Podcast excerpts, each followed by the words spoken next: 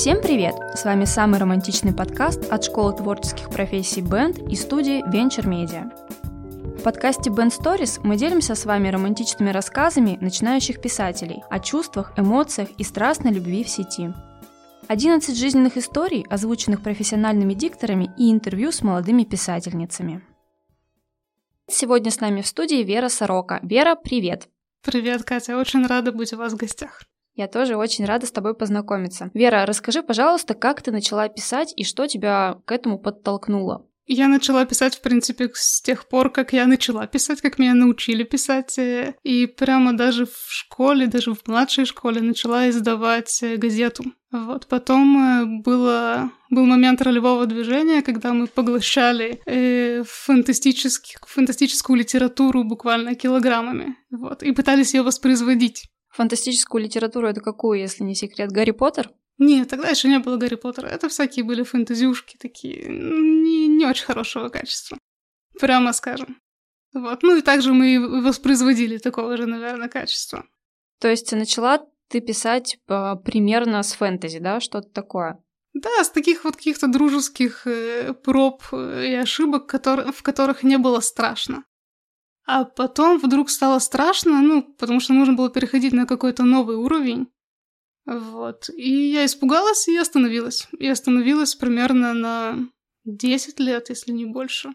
Только в мае 2020-го мне друзья подарили курс Advent. И вот оно началось все. И сейчас я уже на девятом курсе Advent. Ничего себе. Бояться уже как-то некогда просто. Скажи, пожалуйста, твоя основная работа связана с писательством или совершенно другая сфера деятельности? И я подрабатываю копирайтингом, а вообще я инженер-аналитик, как бы это странно и, и загадочно не звучало.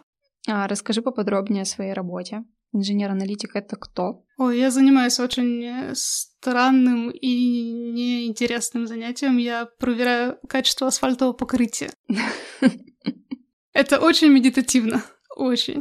Слушай, когда проверяешь качество асфальта, он тебя вдохновляет на писательство текстов или все таки чем-то другим вдохновляешься? Не, ну у меня есть э, профит от этого, потому что я езжу вот по этим видео в наушниках и параллельно что-то слушаю. И в последнее время я, конечно, очень много всего слушаю. Это большой плюс. А что, например? У меня подписка на Storytel, и все, что, все, что выходит, все, что интересно, все, что новое, с удовольствием слушаю.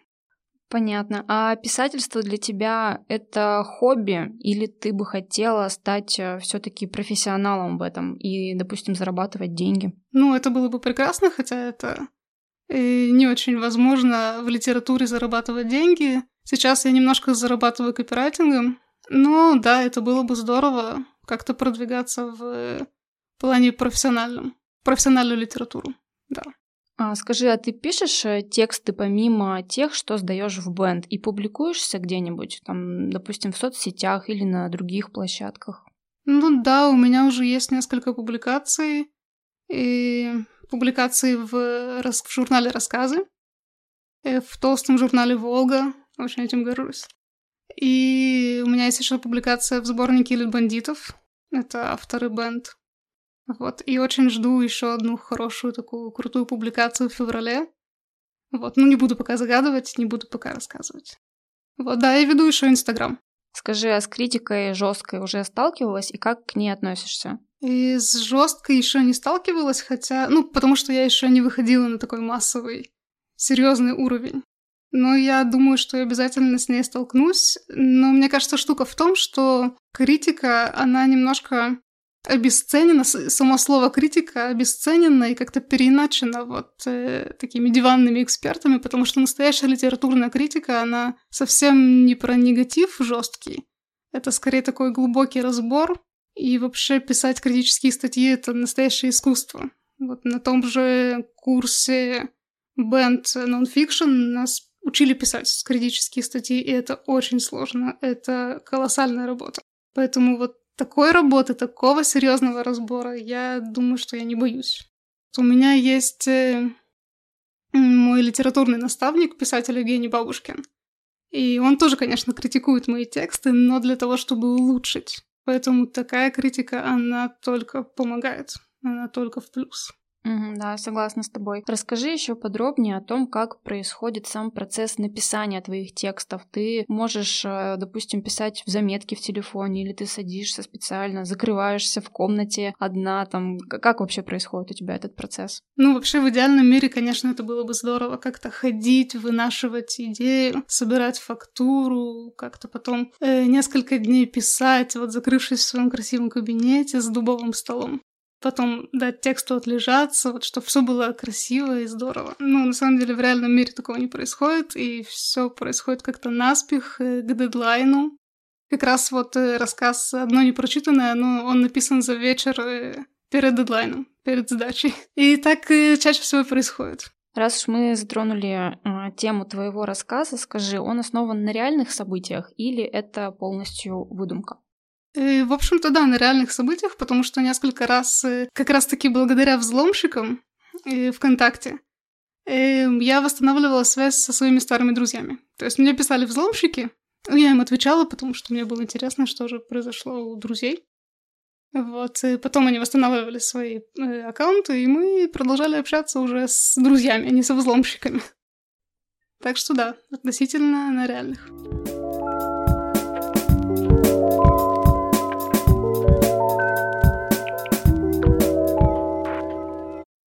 Вера Сорока. Одно непрочитанное. «Привет. Как ты?» Я такого не ждал. Да нет, херня, ждал, конечно. Но не сейчас. Лет семь назад. Достал коньяк, налил. Подумал немного и налил еще. Обошел телефон стороной, как осиное гнездо. Сел подальше. Внутри телефона фитиль. Длинный, но стоит только дотронуться, все, искра побежит, а дальше дело времени. Мне это не нужно. Я в другом мире живу. В другом, правильном мире. А может, это не мир? Может, просто старость? Морщин почти нет, но и мечты нет. Помню, как в детстве спросил у отца. «Пап, о чем ты мечтаешь?» Он надолго так задумался, а потом сказал. «Надо бы диссертацию закончить и туалет теплый построить». Тогда в первый раз в нем разочаровался. Но как можно без мечты? А я ведь тоже уже не мечтаю, только планирую. А с ней мечтал. Мечтал защищать, мечтал под костер до рассвета, мечтал с ней долго и счастливо, хотя чушь это все сказочки. Я с ней реально хотел, ипотеку вместе, Тойоту Камри в Турцию. Шик. Но мы были такие разные. Разные – это, конечно, хорошо. Разные – это прекрасно, пока секс чувственный, постоянный. Даже когда просто постоянный. Дальше быть разными плохо. Дальше любая заусеница – скандал.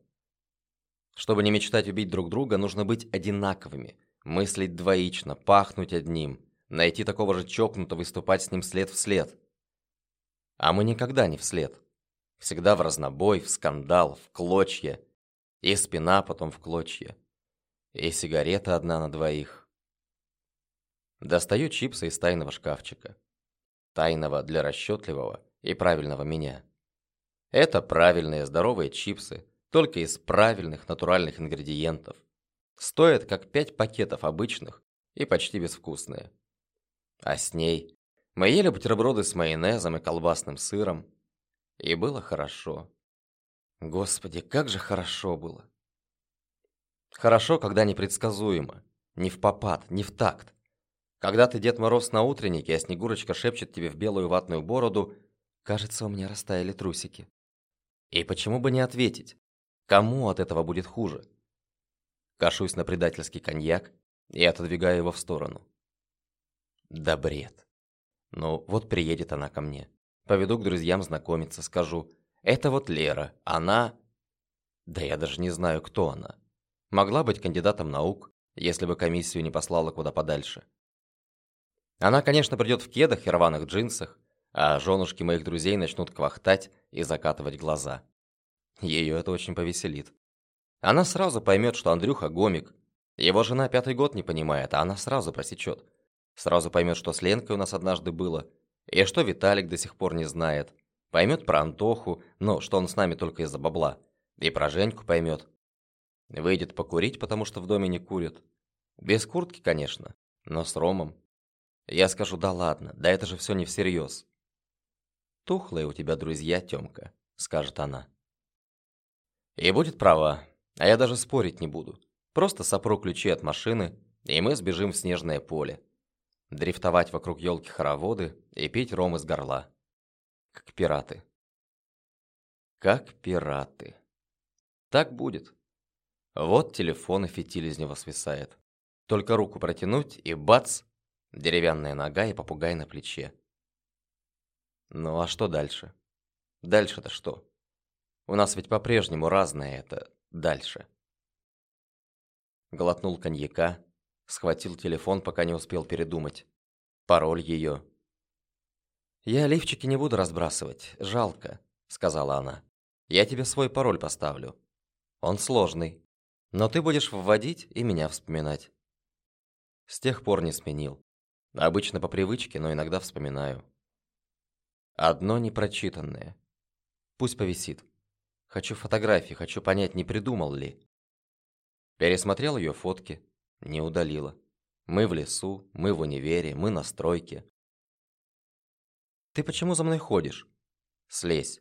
Ты же скучный, ты правильный. У тебя будущее светлое. Купишь понтовые часы, заведешь на маникюренную жену. Слезь, пожалуйста. А ты со мной походи. Тут край, тут весело. Здесь тоже неплохо. Здесь дышится иначе. Легче, понимаешь? А ты зачем со мной ходишь? Ты сильнее меня. Ты мне подходишь. Другие – хлам. Другим скажу прыгнуть и прыгнут. С тобой не так. А что если... «Привет», – написал и замер. Курсор мигает в такт сердцебиению. Я скуча... От нее сообщение. Не обращай внимания. Взломали.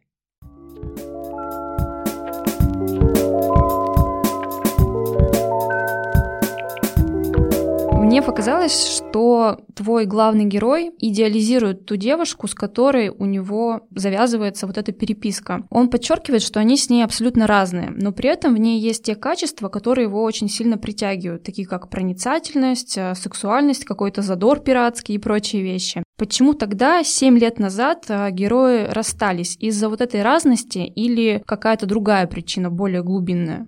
Да, я думаю, что они просто настолько разные, что им ну, не, не о чем быть вместе, скажем так.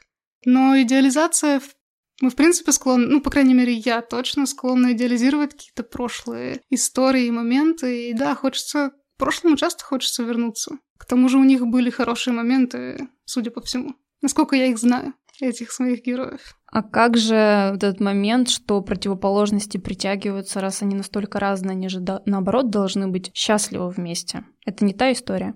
Ну, думаю, что это такая сказочная немножко история про противоположности, потому что они притягиваются, наверное, на, ну, максимум там, сколько живет любовь. На несколько лет. Вот, а дальше, когда начинается быть, лучше бы, ну, там, в общем-то, об этом написано, что лучше бы быть одинаковыми. Ну, по крайней мере, из моего опыта это так. А думаешь, со временем люди, когда долго находятся в отношениях, они не становятся одинаковыми? Ну, в чем-то, по крайней мере. Mm, да, в чем-то, безусловно, но не настолько, чтобы... Не на сто процентов? Да, не на сто процентов. Они должны смотреть, наверное, в одну сторону. Вот в этом штука. Правильно ли я поняла, что проблема твоего героя в его собственных ожиданиях? Или все-таки в этой безответной любви, с которой он столкнулся? Ох, думаю, что его проблема в том, что он не очень счастлив в своей, в своей жизни, которую он построил. И эта девушка, э, которую он надумал себе, потому что мы не знаем, какая она, и он не знает, какая она к тому моменту стала.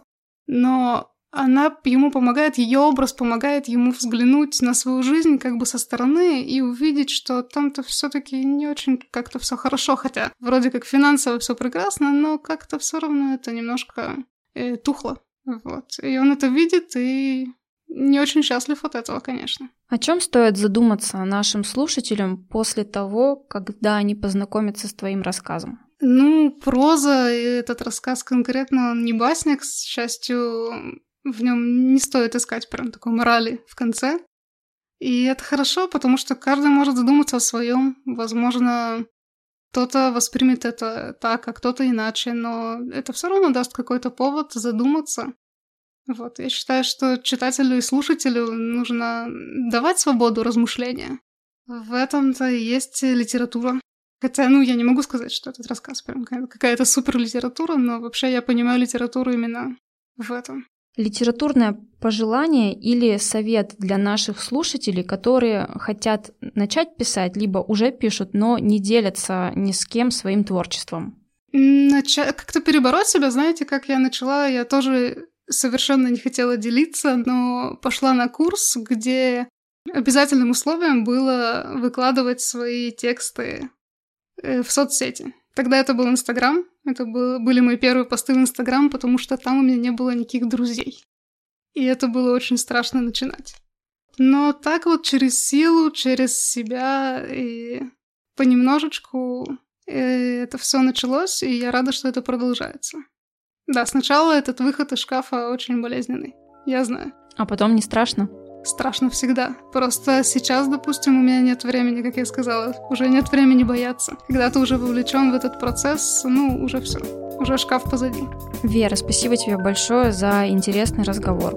Кать, спасибо большое. Мне было очень приятно. С вами был подкаст Band Stories о чувствах, эмоциях и страстной любви в сети. Вдохновляйтесь на романтичные поступки и слушайте наш подкаст на всех цифровых площадках.